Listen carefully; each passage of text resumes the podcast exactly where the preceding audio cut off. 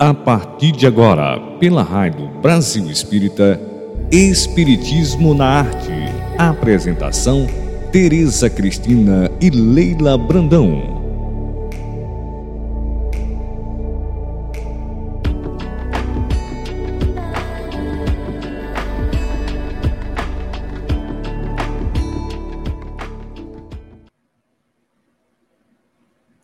Olá, queridos amigos da Rádio e TV Brasil Espírita de Alagoas, lá em Maceió.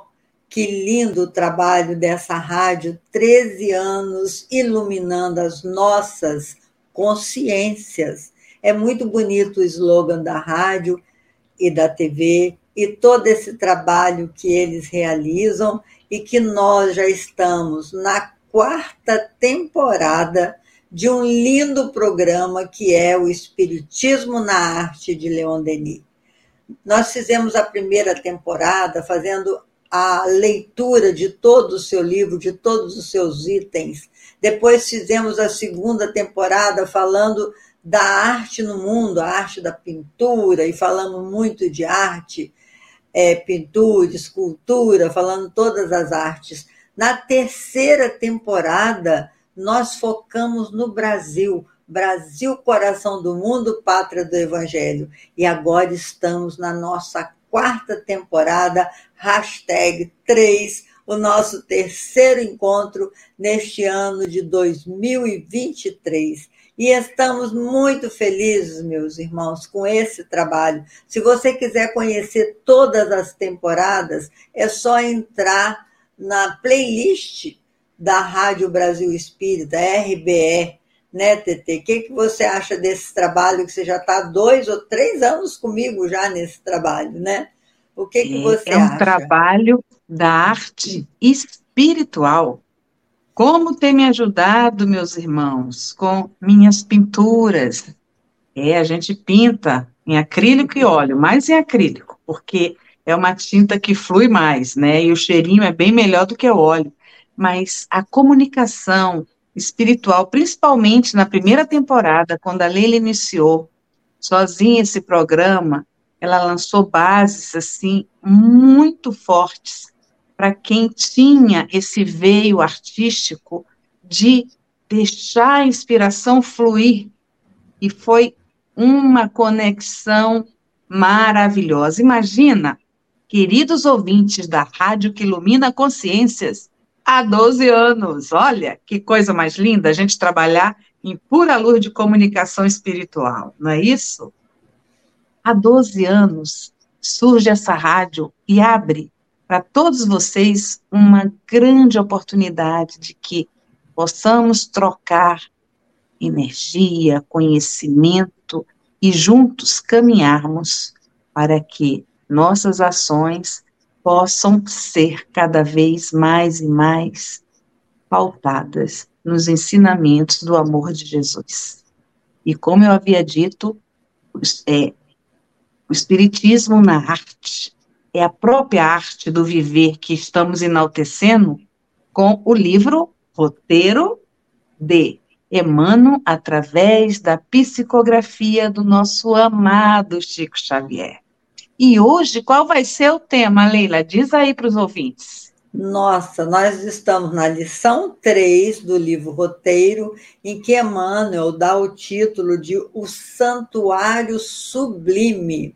E ele inicia assim: Noutro tempo, as nações admiravam como maravilhas o colosso de Rhodes. Eu que tive na ilha de Rhodes, na Grécia, o Colosso de Rhodes era uma estátua, hoje em dia não existe mais tantas guerras que se destruiu aquela estátua monumental em que os navios passavam por baixo daquelas pernas gigantes e lá eles vendem essa escultura do Colosso de Rhodes.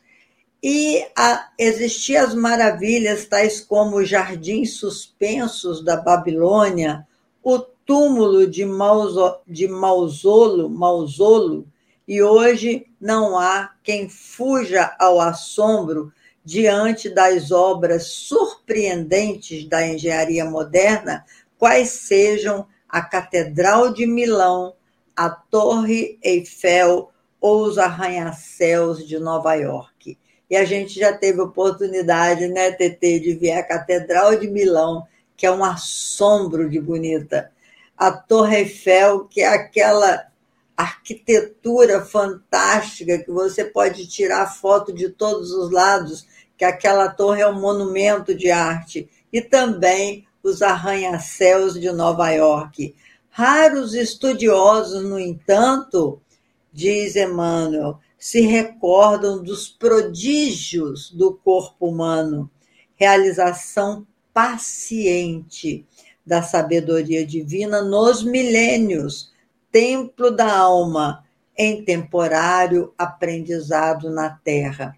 Na lição 2, ele falou no plano carnal, e ele continua essa lição chamando o nosso corpo de templo da alma em temporário aprendizado na terra.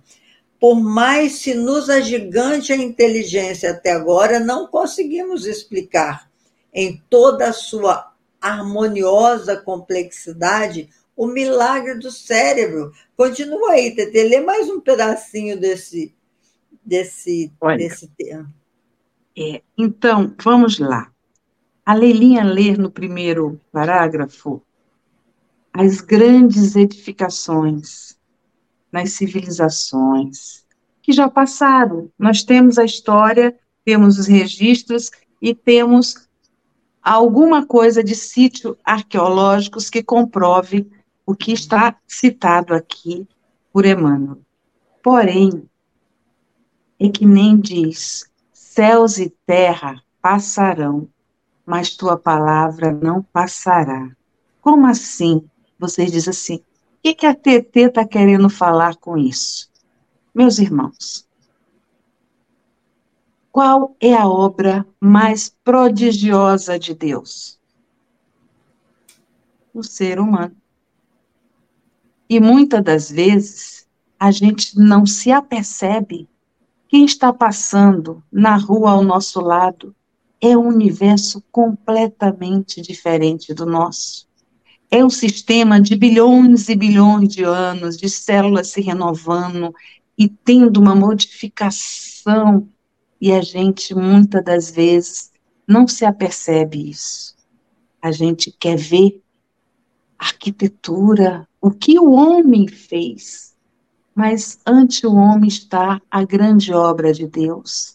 E aí, frente a tudo que Emmanuel vai fazer no terceiro parágrafo desse terceiro capítulo, que é o Santuário Sublime, ele vai descrever um mundo apenas em duas linhas. Eu vou ler só as duas primeiras linhas, Leilinha, para dar até uma curiosidade para o nosso ouvinte acessar esse livro. Tem PDF na internet, viu, gente? É um livro precioso, é muito bom. Por mais se nos agigante a inteligência, até agora não conseguimos explicar em toda a sua harmoniosa complexidade o milagre do cérebro, que a Leilinha já havia dito, né? e coloca o aparelho elétrico do sistema nervoso com os gânglios à maneira de interruptores e células sensíveis por receptores em circuito especializado. Pense numa obra onde nenhum computador desenvolvido pelo homem seja tão acessado e tão complexo, complexo quanto o nosso cérebro as sinapses, jamais o ser humano vai conseguir fazer aquelas ligações dos neurônios. Aquelas são conversas de Deus dentro de nós. Assim eu vejo essas sinapses, essas iluminações nos neurônios quando são acessadas determinadas áreas do cérebro. É o que Deus processou de melhor em cada um. E por que que ele enaltece tanto a obra de Deus? Ele fala no pâncreas, ele fala nas glândulas do sistema endócrino, ele vai falar de tudo, da fala, para a gente articular uma palavra, quantas, quantos é, movimentos aqui de músculos faciais para vir a voz aqui, né, do teu aparelho fonador. Isso é um milagre. Quem passa por uma traqueostomia sabe a dificuldade em retornar a falar uma palavra. Depende de um profissional para articular, para movimentar os teus lábios. Então, se a gente se percebe como a grande obra de Deus, a gente vai saber viver melhor nessa vida. Não é, Leila? Claro, e aí você me fez lembrar aquela frase de Charles Chaplin, que ele diz assim: quando eu olho para a lua, eu vejo a beleza de Deus. Que realmente a lua tem dia que nos emociona, de tão belo que fica a paisagem lunar, né? aquela iluminação da lua. E ele diz: quando eu olho para o sol, que a gente não pode olhar diretamente para o sol, ficaria até melhor dizer olho no sentido de sentir. Quando eu sinto um dia ensolarado, né, quando eu olho para o sol, eu vejo a grandeza de Deus. Mas quando eu me olho no espelho, eu vejo a obra-prima de Deus. Porque, meus irmãos, a nossa alma imortal, criada por Deus, ele teve o capricho de revestir essa alma com um corpo que nós chamamos de corpo espiritual. Esse corpo espiritual ou perispírito, ele absorve os gases, os elementos materiais de onde a alma precisa encarnar para interagir com os seus irmãos em humanidade. Isso é bonito demais. E aí, nesse santuário sublime, que eles chamam o nosso corpo de santuário sublime, como diz a TT, ele vai discorrendo a respeito da grandeza dessa máquina orgânica que serve de santuário para a nossa alma imortal. O que eu achei, eu destaquei aqui, eu acho, achei muito bonito, ele falando que a corrente nervosa, a corrente que caminha pelo nosso corpo de, de nervos, né? Ela caminha numa velocidade aproximada de 70 metros por segundo.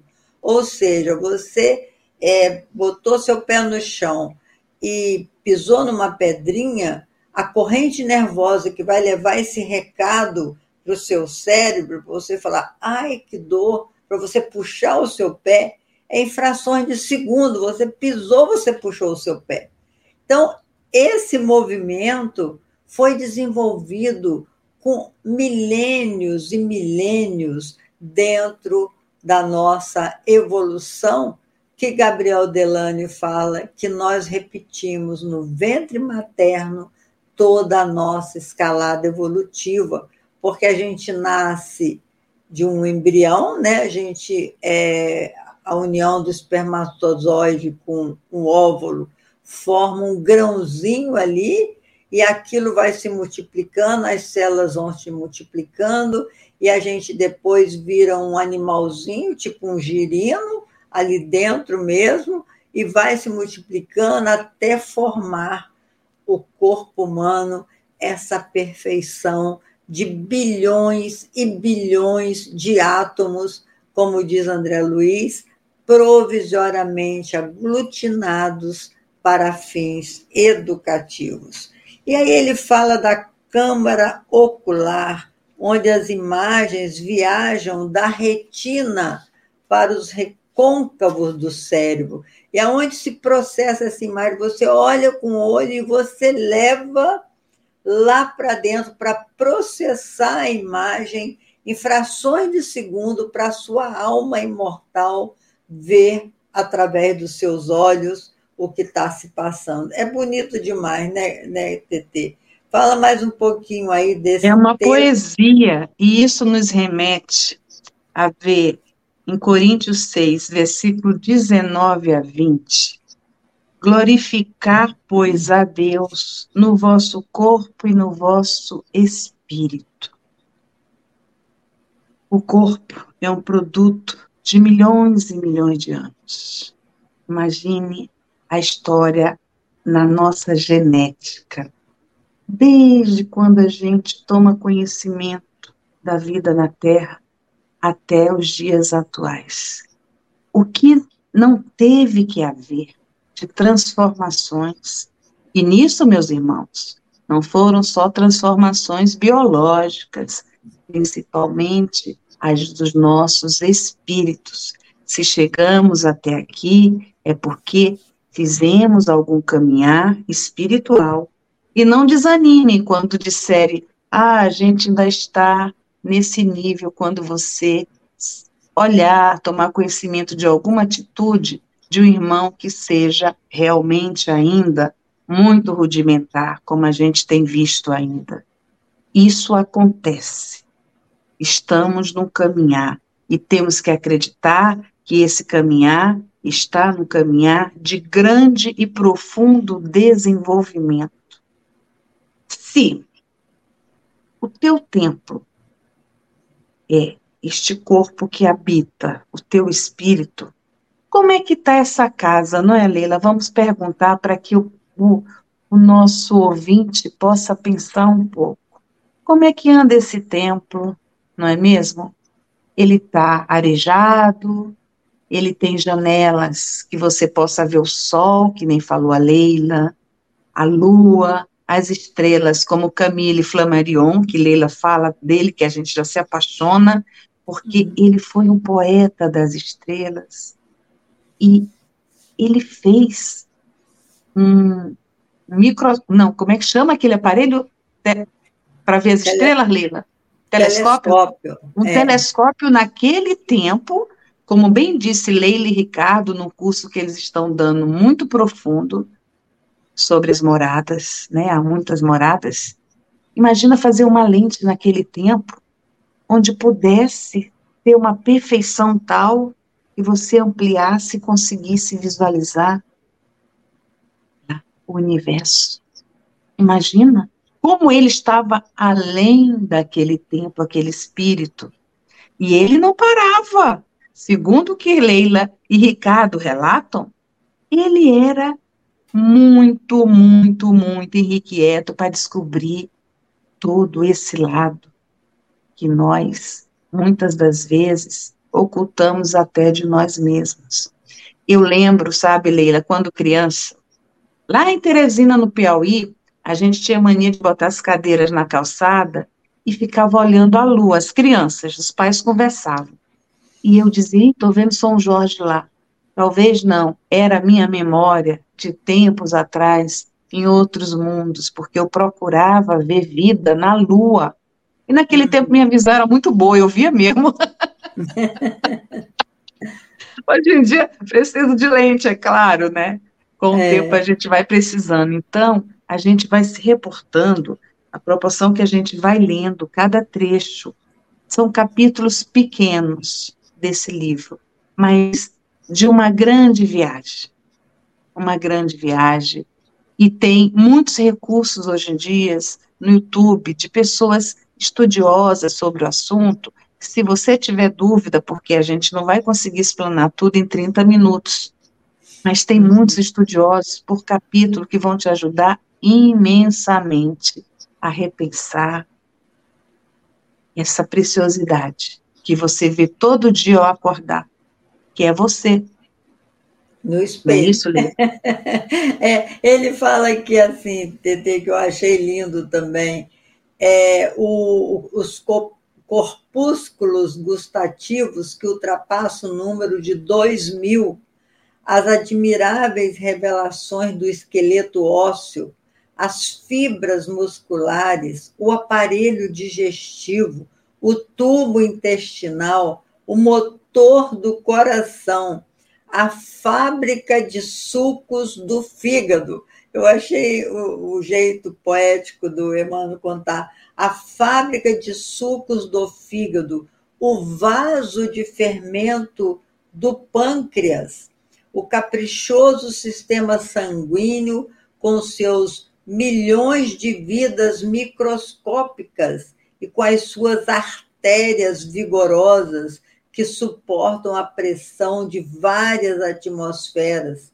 o, avanço, o avançado laboratório dos pulmões. Olha que coisa impressionante, a gente não, não para para pensar, nós estamos aqui falando, como você disse, nós estamos aqui respirando, nós estamos pensando, nós estamos usufruindo de um corpo que nos permite entrar em contato com esse mundo maravilhoso, com esse planeta Terra, que é o que nos acolhe atualmente.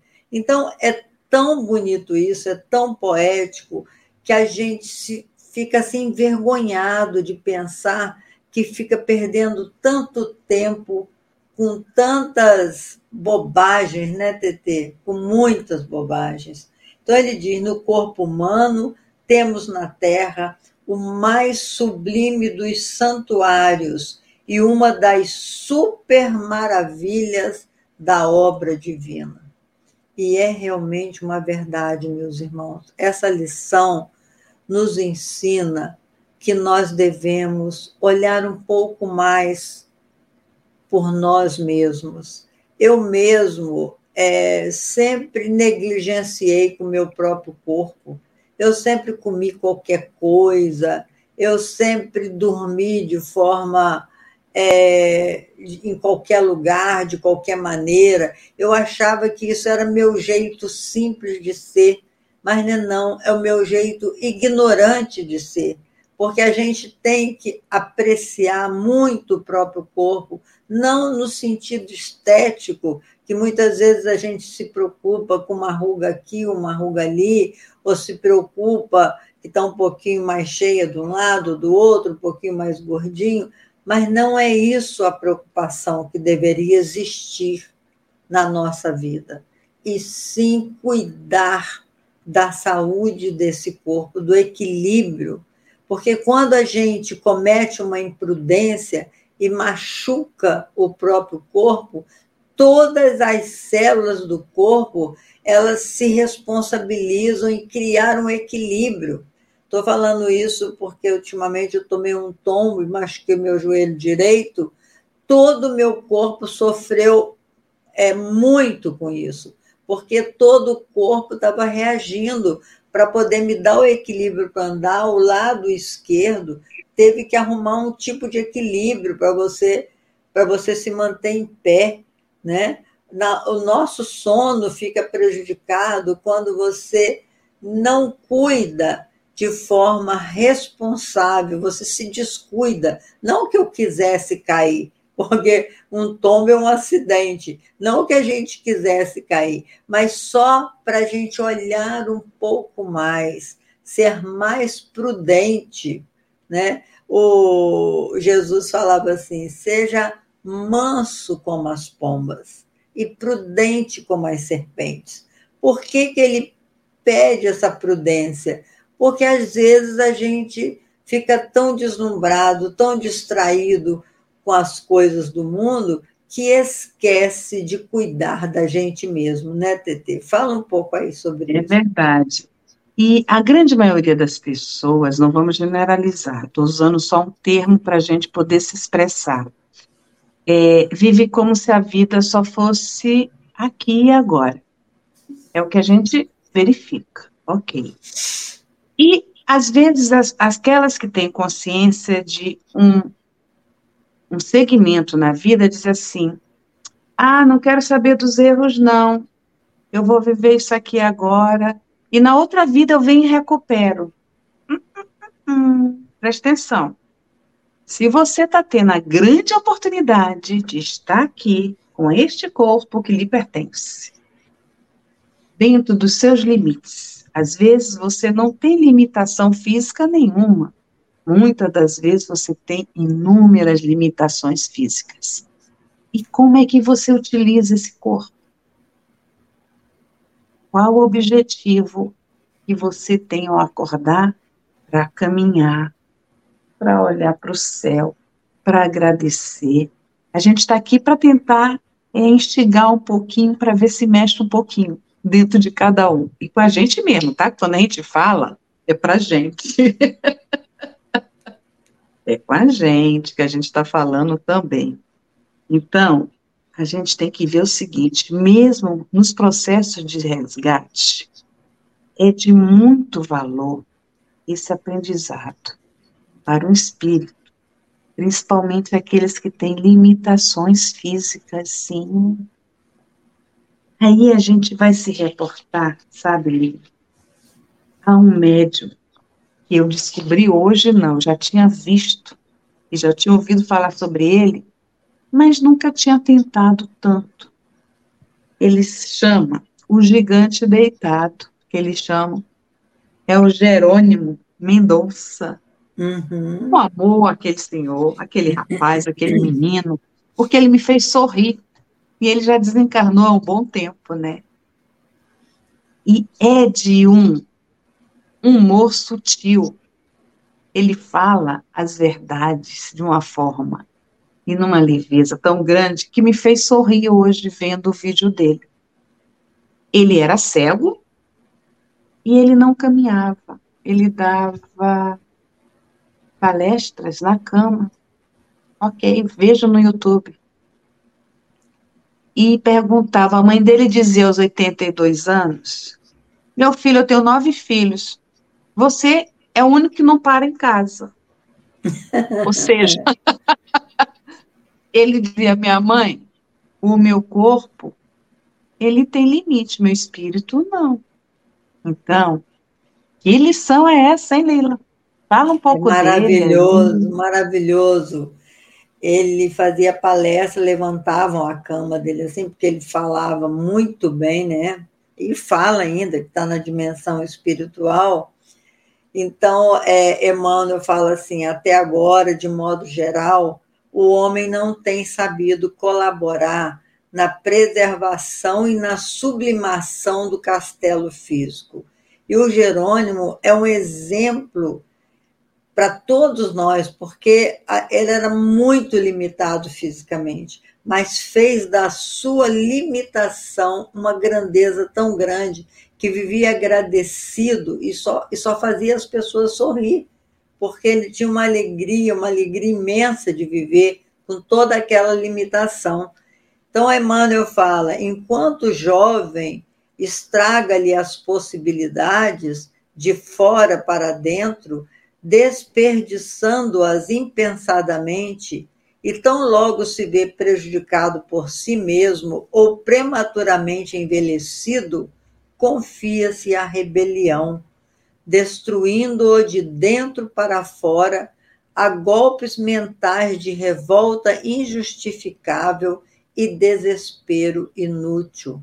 Então, quando você, meu irmão, minha irmã que nos ouve, passa por algum problema físico, não se revolte. É necessário para você refazer o seu corpo espiritual. Jerônimo tinha consciência disso, ele estudava e sabia que ele veio imobilizado daquela maneira porque em vidas anteriores ele não soube utilizar do seu corpo com gratidão e com grandeza. Por isso, ele precisou passar por isso e ele foi muito aprovado nessa prova que ele mesmo solicitou. Porque não é Deus que nos impõe prova alguma, somos nós que pedimos as oportunidades reparatórias. É muito importante a gente falar isso, né, TT? Que às vezes a gente fala assim, ah, então Deus está usando a lei de Moisés, olho por olho, dente por dente, já que não usou bem o corpo, então vai viver com o corpo danificado? Não, Deus não nos impõe nada, mas nós é que pedimos, quando a gente toma consciência da grandeza da vida, da razão da vida, ao estarmos na dimensão espiritual, nós mesmos solicitamos a permissão de Deus para o retorno, a fim de fazermos diferente, de fazer uma coisa melhor, de nos tornarmos melhor.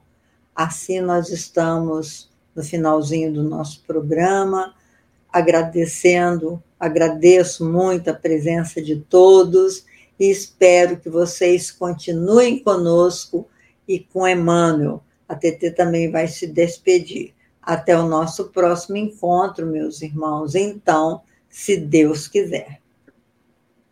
Queridos, que nosso corpo, nosso espírito sejam moradas de luz, da divina luz de Deus, e que a gente possa seguir acreditando sim que o amor vai nos curar. Fiquem com Deus e até semana que vem, se Deus quiser.